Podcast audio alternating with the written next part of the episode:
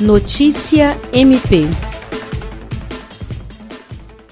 com o objetivo de intensificar as ações de fiscalização e conscientização sobre o novo coronavírus, o Ministério Público do Estado do Acre e as Polícias Civil e Militar realizaram no sábado 11 de abril a ação conjunta na área comercial de Cruzeiro do Sul. Os promotores de justiça Iverson Bueno e Fernando Terra, acompanhados de servidores do MPAC, participaram da operação que exigia o cumprimento das medidas restritivas impostas pelo Executivo Estadual em razão da pandemia do coronavírus. O MPAC está acompanhando a situação de emergência na saúde diariamente e tem ajudado na fiscalização, em conjunto com as forças policiais e outros órgãos públicos, quanto ao regime de funcionamento de estabelecimentos, atividades e serviços editado pelo governo do Acre.